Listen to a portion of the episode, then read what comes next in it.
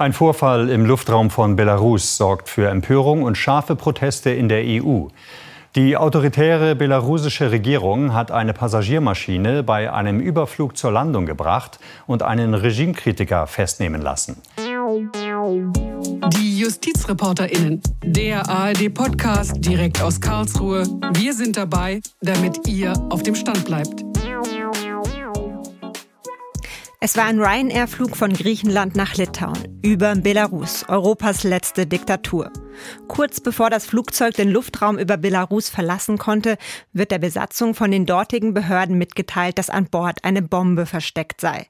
Das Flugzeug solle umdrehen und in Minsk, der Hauptstadt von Belarus, zwischenlanden. Genau das geschieht dann auch. Ein bewaffneter Kampfjet eskortiert das Flugzeug dabei. Eine Bombe war nicht an Bord. Dafür aber ein oppositioneller Blogger. Er und seine Freundin werden während der Zwischenlandung festgenommen. Der Vorfall ist beispiellos. Aber was genau ist da eigentlich passiert? War das eine staatliche Flugzeugentführung? Wann darf ein Staat ein Flugzeug über seinem Luftraum zur Landung zwingen? Und welche rechtlichen Konsequenzen kann das Vorgehen von Belarus haben? Das wollen wir uns jetzt näher anschauen und damit herzlich willkommen zu einer neuen Ausgabe unseres ARD-Podcasts, die JustizreporterInnen. Gefragt sind jetzt also LuftrechtlerInnen. Der Kölner Juraprofessor Stefan Hobe, der ist einer von ihnen. Viele ExpertInnen in diesem Bereich gibt es ja nicht. Luftfahrtrecht ist nicht so, was ganz viele Leute machen, das stimmt. Genau. und ich mache noch viel wildere Sachen. Ja, ja, Weltraumrecht, ich habe es gesehen. So, ich sag Ihnen, da geht es erst richtig rund. Okay, wir Na bleiben gut. heute beim Luftfahrtrecht. Und zwar ja, genau. hat ja die internationale Zivilluftfahrtorganisation ICAO, ich weiß gar nicht, sagt man da ICAO oder Ja, ICAO ist ja, okay. Ja, ja. Hm. Jetzt mitgeteilt, dass sie ernsthaft besorgt sei über diese erzwungene Landung und diese könnte das Abkommen von Chicago verletzt haben. So, da fängt schon an. Was ist denn dieses Abkommen von Chicago? Was regelt das? Das Abkommen von Chicago ist ein sehr altes Abkommen. Es ist von 1944 und es regelt sozusagen die Grundregeln des zwischenstaatlichen Luftverkehrs. Es sagt, mein Luftraum gehört mir, aber andere sollen möglichst durchfliegen können. Andere Staaten schließen miteinander bilaterale internationale Verträge, auf deren Basis dann Überflugrechte garantiert werden. Damit garantieren die Staaten auch den sozusagen gefahrlosen Überflug. Staaten legen auch sogenannte Flugrouten fest. Und das ist jetzt zum Beispiel in unserem Fall sehr relevant. Die ursprüngliche Flugroute ging von Athen nach Vilnius und sah keine Zwischenlandung in Minsk voraus. Sodass also sozusagen von dem ursprünglichen Plan, aus Gründen, die wir vielleicht gleich diskutieren wollen und werden, abgewichen worden ist. Also äh, sozusagen das Abkommen von Chicago erfreut sich der größten Akzeptanz praktisch aller völkerrechtlicher Verträge. Jeder Staat, ich glaube außer dem Heiligen Stuhl, der keine eigene Luftfahrtflotte unterhält, ist Mitglied des Abkommens von Chicago, weil alle Staaten ein Interesse an friedlichem Luftverkehr haben. Also das heißt, es ist so eine, so eine völkerrechtliche Grundlage, auf die sich quasi Richtig. alle Staaten geeinigt haben. Richtig, genau. Und dann gibt es aber daneben, Sie haben es jetzt eben zwischendurch angesprochen, trotzdem nochmal bilaterale Abkommen, also ja. zwischen zwei Staaten. Ja, sozusagen auf der Basis dieses multilateralen Chicagoer Abkommens werden Staaten aufgefordert, durch bilaterale Abkommen sich Überflugrechte über ihr eigenes Staatsgebiet zu anderen zu garantieren. Staaten sozusagen handeln aus die Bedingungen, unter denen andere Staaten ihr Hoheitsgebiet überfliegen dürfen, um sich selbst für ihre Airlines das Recht einzuhandeln, dortige Lufträume auch zu den gleichen Bedingungen überfliegen zu können. Überflugrechte, das ist jetzt auch unser Stichwort. Das heißt, die Ryanair-Maschine hatte grundsätzlich das Recht, auf ihrem Flug von Athen nach Vilnius über Belarus zu fliegen. Durfte Belarus das Flugzeug aber denn dann einfach zur Landung zwingen? Es ist ein anderer Routenplan vereinbart gewesen. Und das wusste Belarus natürlich auch, denn sozusagen das über, der überflogene Staat sieht sich, sieht in dem sein Hoheitsgebiet betreffenden Luftverkehrsabkommen genau den Routenplan. Der weiß genau, da und da fliegt von Athen nach Vilnius ohne Zwischenstopp in Belarus. Und insofern ist natürlich, es gibt es immer die Möglichkeit, wenn es einen Notfall an Bord gibt, wenn jemandem todschlecht geworden ist oder wenn sonst irgendwas ist, oder theoretisch natürlich auch, wenn eine Bombe an Bord ist, so wie das hier suggeriert wurde, äh, dann eine Notlandung zu machen. Das ist im Chicagoer Abkommen selbstverständlich auch vorgesehen und da muss jeder Staat tatsächlich sein Territorium dafür hergeben und eine solche Notlandung erlauben. Aber es muss ein wirklicher Notfall sein, an dem wir hier gewaltige Zweifel haben. Also das heißt, eine Notlandung, die muss erlaubt werden, etwa dann, wenn jemand an Bord krank wird. Das ist aber jetzt dann der umgekehrte Fall. Also ein Flugzeug will landen. Hier war es ja umgekehrt, dass das Flugzeug landen sollte, dass die Regierung so die, die, Flugsicherung. So ist es. Ja. Und durch eine ähm, man muss da sehr genau hingucken, was war. Durch ein Zusammenspiel von einerseits Täuschung, ihr habt eine Bombe an Bord, und Druckentfaltung, dadurch, dass das Flugzeug, das zivile Luftfahrzeug im belarussischen Luftraum eskortiert wurde von einem Militärflugzeug, was ihm bedeutet hat, sinken, sinken, sinken runter. Das ist schon eine ganz besondere Form der Druckentfaltung. Und das ist im Grunde genommen in meinen Augen das Gleiche wie manche Leute etwas sozusagen vielleicht pauschal nennen, eine Form von Entführung. Artikel 4 des Abkommens von Chicago sagt, man darf das Abkommen nur für die vom Luftverkehrsrecht vorgesehenen Zwecke benutzen. Heißt, dem Transport von Menschen, dem Transport von Material, also von Gepäck und dem Transport von Luftfracht und zu nichts anderem sonst. Das ist sozusagen hier entsprechend missachtet worden, indem sozusagen hier gesagt wurde, dass ähm, die sozusagen Zivilluftfahrt äh, zu anderen Zwecken eben auch entsprechend genutzt worden ist. Die ICAO selbst hat ja sehr zurückhaltend formuliert erstmal, also hat gesagt, das Abkommen von Chicago, das könnte verletzt sein. Würden ja. Sie sagen, die sind dazu recht zurückhaltend oder ist hier doch ganz klar dieses Abkommen naja, verletzt die, worden? Chicago, die, die, die ICAO, der internationale Zivilluftverkehr zeichnet sich durch eine möglichste Neutralität aus. Ich pointiere als, als Völkerrechtler, als Luftrechtler. Ich pointiere und ich versuche sozusagen hier aus diesem Dickicht von gegenseitigen Beschuldigungen auch Verantwortlichkeiten herauszuschälen. Allein das Abkommen von Chicago ist ein wirklich auf den geschäftsmäßigen Verkehr, dem Transport von Personen, von Gepäck und von äh, Luftfracht will man natürlich möglichst politische Schärfe vermeiden. Die ICAO ist auch eine bislang jedenfalls, wenn man mal von der Umweltfrage absieht, vergleichsweise unpolitische Organisation. Das hat ihr sehr gut getan. Dadurch hat man sich auch auf viele Dinge einigen können. Das wird jetzt in der Umweltfrage schwieriger, weil das natürlich viel Geld kostet.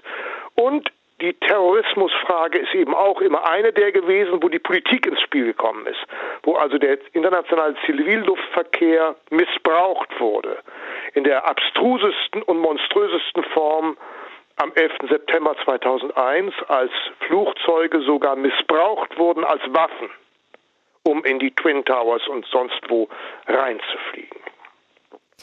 Welche Konsequenzen könnte das denn jetzt haben, wenn tatsächlich hier eine Verletzung des Abkommens vorliegen sollte? Man kann zunächst einmal, also das Abkommen ist weniger eins, was jetzt direkte Konsequenzen vorsieht. Was möglich ist, ist die Schlichtung dieses Streits vor dem ICAO-Rat. Das ist der Rat, das sind die, die sozusagen die wichtigsten Luftfahrtnationen, die im Rat vertreten sind. Und die können als eine Art Schiedsgericht sich mit diesem Fall beschäftigen wenn das denn ausreicht. Ansonsten steht, weil das Abkommen von äh, Chicago ein luftrechtliches, ein völkerrechtliches Abkommen ist, steht auch die Möglichkeit offen, hier entsprechend ähm, den Internationalen Gerichtshof anzurufen oder über andere Möglichkeiten, das, was etwa die Europäische Union jetzt gemacht hat, zu reagieren. Allgemeine Sanktionen Flugverbot, keine Landungen mehr in Belarus zum Beispiel. Damit hat ja sozusagen ähm, Litauen angefangen. Die waren die ersten, die noch gestern Abend vor dem Europäischen Rat gesagt haben, also wir haben die Nase voll, wir wollen das nicht mehr. Auf Flug- und Landeverbot würde ich gleich nochmal zu sprechen kommen, aber erst einmal nochmal die ähm, Zwischenfrage, wenn es jetzt so eine Schlichtung vor dem ICAO-Rat gibt oder dann auch ein Schiedsgericht ja. angerufen wird, ja. was könnte denn da am Ende stehen? Kann es da irgendwelche... Die Verurteilung eines Staates. Und das bedeutet dann konkret? Ja, dass man als Bad Guy dasteht. Aber das heißt, es ist nur so eine Feststellung, dass Es wird hier eine Feststellung sein, man kann möglicherweise daran auch natürlich Konsequenzen knüpfen. Es kann sein, dass der ICAO-Rat äh, entsprechend, das müssen aber zwei Drittel Mehrheiten sein, dann beschließt, dass etwa ein internationales Flugverbot nach Belarus besteht. Das ist durchaus möglich. Ja. Es müssen natürlich proportionale Gegenmaßnahmen entsprechend sein, so wie es das Völkerrecht insgesamt vorsieht. Das wäre tatsächlich möglich dort. Ein, also ein internationales Flugverbot nach Belarus. Aber ja. also das würde ja dann ja. alle anderen treffen, oder? Ja. Also alle anderen Fluglinien aus allen. Ja, natürlich, natürlich. Mhm. Letztlich die, die, die, die Zeche zahlen auch alle Luftverkehrslinien, die dann kein Geschäft mehr mit Belarus machen können, obwohl sie jetzt schon sowieso so stark getroffen sind durch Corona. Und bei diesen Maßnahmen, also sei es jetzt so ein, so ein allgemeines Verbot, nach Belarus zu fliegen, sind da, ist da dieser Rat und oder auch das Schiedsgericht so relativ frei, was sie sich überlegen können an Sanktionen? Ja, ja. Nein, sie sind als allgemeine Völkerrecht gehalten. Mhm. Das Völkerrecht sagt insgesamt, man darf nur adäquate Gegenmaßnahmen verhängen. Es gibt eine Verletzung der Konvention. Ich glaube, das ist ziemlich unzweifelhaft, dass es die gibt. Und es muss jetzt geguckt werden, proportionale Gegenmaßnahmen zu finden. Das heißt, das muss sozusagen miteinander in Zusammenhang stehen und eine adäquate Reaktion sein, die nicht übers Ziel hinausschießt. So. Und das könnte in meinen Augen, das, was die Europäische Union zum Beispiel gemacht hat, ist in meinen Augen eine sehr adäquate Gegenreaktion, die nämlich genau da ansetzt, wo es auch Belarus treffen kann, dieses Regime international zu isolieren und damit politischen Druck aufzubauen eine Frage, die etwas in eine etwas andere Richtung geht. Gerne. Könnte das Ganze denn auch irgendwie, und das ist jetzt wirklich ganz pauschal und weit gefragt, strafrechtliche Konsequenzen haben? Darf ich nachfragen, strafrechtliche Konsequenzen für luftstrafrechtliche Konsequenzen sollte das in der Tat haben? Ähm, wir haben kein insgesamt kein internationales Luftstrafrecht. Das gibt's nicht. Aber Staaten haben sich verpflichtet, als sie bestimmten internationalen Abkommen beigetreten sind, etwa dem Haager Abkommen von 1970 und dem Montrealer Abkommen über von 1971, entsprechend nationale luftstrafrechtliche Tatbestände zu schaffen und in ihr Strafgesetzbuch zu schreiben. Wir haben zum Beispiel in Deutschland den Paragraphen 316c des Strafgesetzbuchs. Der penalisiert gefährliche Eingriffe in den Luftverkehr. Auch in den Seeverkehr, aber uns ist jetzt hier mal nur der Luftverkehr. Und da ist genau das umschrieben, was man mit der berühmten Flugzeugentführung da, da, so bezeichnen kann. Und äh, insofern haben wir, als wir dem Hager Abkommen oder sich beigetreten sind, unsere Hausaufgaben erfüllt, wie das auch alle anderen Staaten müssen. Das ist sozusagen der Ersatz für ein fehlendes internationales Luftstrafgesetzbuch. Was man deshalb nicht will, weil der, das Strafmaß, was ja im Strafrecht eine entscheidende Rolle spielt, doch unterschiedlich ist von Staat zu Staat und es eine unendliche Diskussion über die Höhe des Strafmaßes bedurft hätte, da sagt man lieber, das soll jeder Staat dann mal selbst festlegen, mhm. wie das ist. Ja? So, dann wäre jetzt aber hier natürlich auch so die Frage, an wen richtet sich das Ganze? Also wer könnte da betroffen sein davon? Mal unabhängig davon, welcher Staat, dann eigentlich ist ja die nächste schwierige Frage. Dieses Flugzeug kam aus Griechenland, die Gesellschaft ja. äh, Ryanair ist aus Irland, das ganze flog nach Litauen. ja, genau. Wenn wir das erst noch mal kurz ausblenden und gleich darauf zurückkommen. Ja, wir gleich zurück, ähm, ja. Das war ja dann wahrscheinlich jemand in der Flugsicherung, der gesagt hat, so jetzt ähm, bitte hier, hier gibt's eine Bombendrohung, ähm, landen. Ja. Wäre das dann die Person, die das Ganze strafrechtlich treffen könnte? Ja, und das zeigt auch, dass die Möglichkeit, dass das eintrifft, vergleichsweise gering ist. Mhm. Das muss man, da darf man sich keine Illusionen hingeben.